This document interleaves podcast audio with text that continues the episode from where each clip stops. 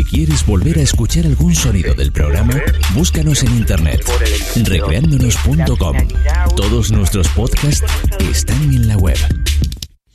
Entramos ya en el tiempo que dedicamos a la gestión del talento.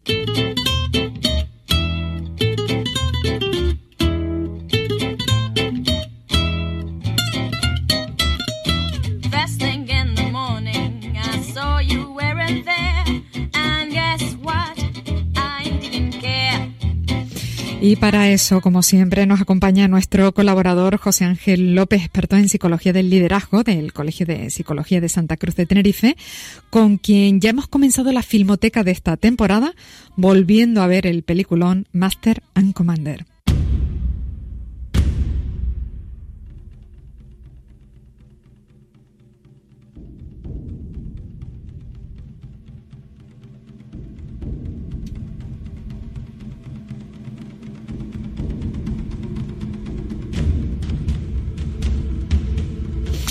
Bueno, para la próxima vez elegiremos esa parte que te gusta a ti más cuando el capitán y el médico del barco interpretan a dúo, ¿no? Creo que eran violín y cello, creo. José Ángel, buenos días. Sí, hola, buenos días. Sí, sí, una música preciosa. Sí, sí, además que acompaña ahí de fondo como el mar a toda la película, ¿no?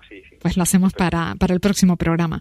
Bueno, esta vez elegiste este cine de acción en el mar, que es el escenario en el que se desarrolla pues prácticamente toda la película y que cuenta las aventuras de un buque inglés atacado desde el minuto uno de la película por un barco de guerra francés, bueno, y todo lo que ocurre después.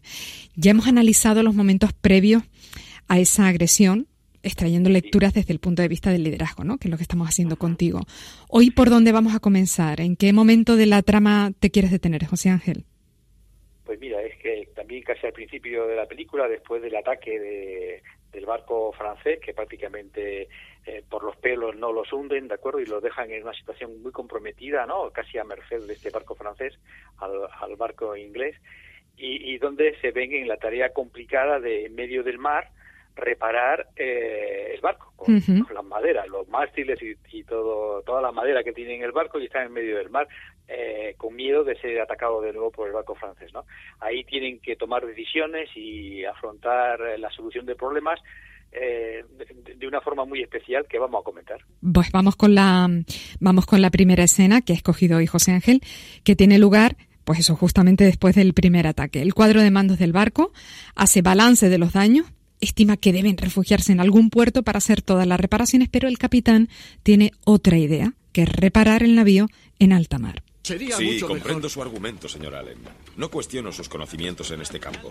Sin embargo, no podemos pasar una semana avanzando a paso de tortuga buscando un nuevo mástil. La Cherón estará rumbo a China. El señor Lam hará lo que pueda, que es más de lo que puedo esperar. Señor. Y ahí acaba. Bueno, pues cómo deberíamos interpretar este momento en el que el capitán no atiende los argumentos de sus mandos intermedios, ¿no? Decide imponer su decisión. Eh, claro, Fíjate que ahí es interesante ese comentario que haces porque es lo que parece, pero no es lo que es.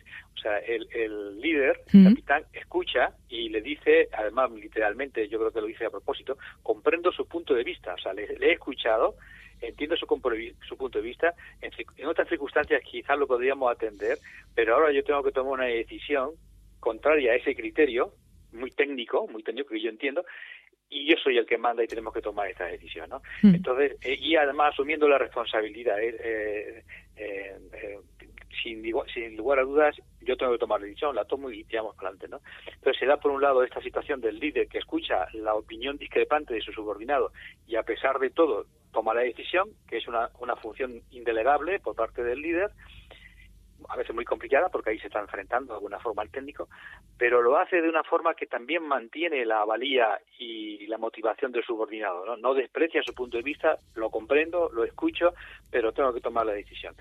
Y luego eh, también el otro punto de vista que podemos ver en esa escena es el, el subordinado, que no podemos despreciarlo. El subordinado, a pesar de que el líder puede tener una opinión contraria, expresa su propia opinión, expresa sus fundamentos técnicos y cuando el líder toma la decisión, en vez de boicotearlo, lo que hace es confluye con el líder en el cumplimiento de la visión. Entonces, a partir de ese momento, el propio subordinado cambia su plan mental para acomodarse a las nuevas directrices. ¿no? Y estos dos aspectos que se conjugan en esa escena tan cortita son muy importantes ¿no? a la hora de funcionar las organizaciones. Vamos con el siguiente corte.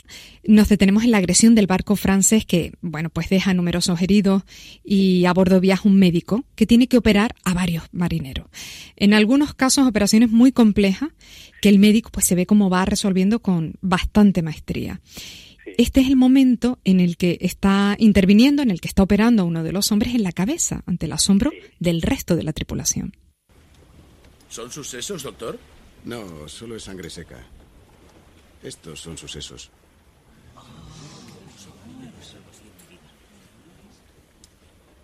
Es un médico. No es un cirujano cualquiera. ¿Me da la moneda, por favor? Señor.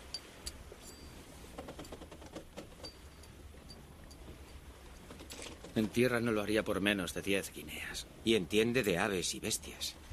Llévale un escarabajo y te dirá lo que piensa. Y que opera además en aquellas circunstancias, ¿no? A la vista de todo el mundo, en fin, eh, con aquellos, con aquellos instrumentos, en fin, lo que había, ¿no? ¿Por qué elegiste este momento?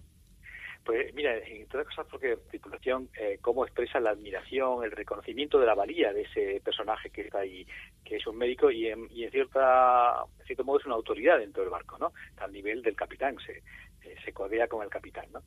Y, entonces esto es, eh, parece que anecdótico, pero no, es muy importante. En los grupos, en los líderes eficaces, en, la, en las organizaciones eficaces, los miembros expresan la admiración hacia los demás, las cosas positivas que hacen y lo valoran, ¿de acuerdo? Y además se lo hacen llegar como, como pasa en esa, en esa conversación.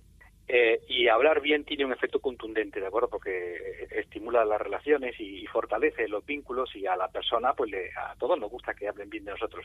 Y, y, nosotros podemos hablar bien de los demás, ¿no? Y, y eh, por un lado está esta parte, ¿no? De lo, la tripulación que admira lo que hace el cirujano, ¿no?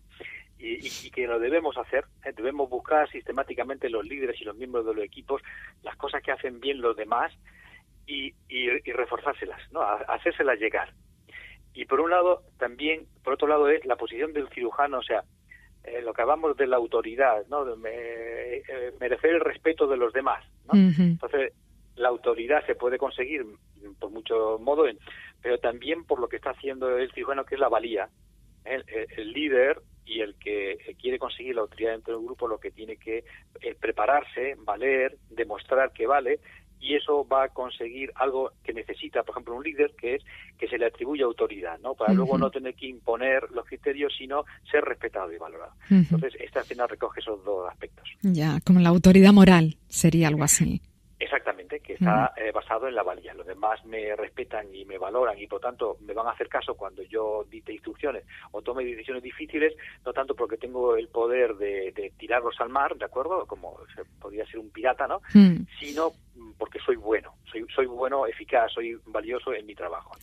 Bueno, pues ya decíamos que esta película iba a dar para mucho análisis. Veo que sí, porque vas eligiendo escenas que están casi en cada minuto, ¿no? Minuto 22, minuto 23, minuto y así. Bueno, José Ángel, gracias un sábado más por este rato que le dedicas, que nos dedicas en esta filmoteca de la gestión del talento seguimos con la película la próxima sesión también. Pues lo haremos así. A nuestro experto en liderazgo le pueden ustedes encontrar en el Centro de Psicología y Salud de Canarias, en la calle Juan Pablo II, por encima de la Plaza Weller, en Santa Cruz de Tenerife.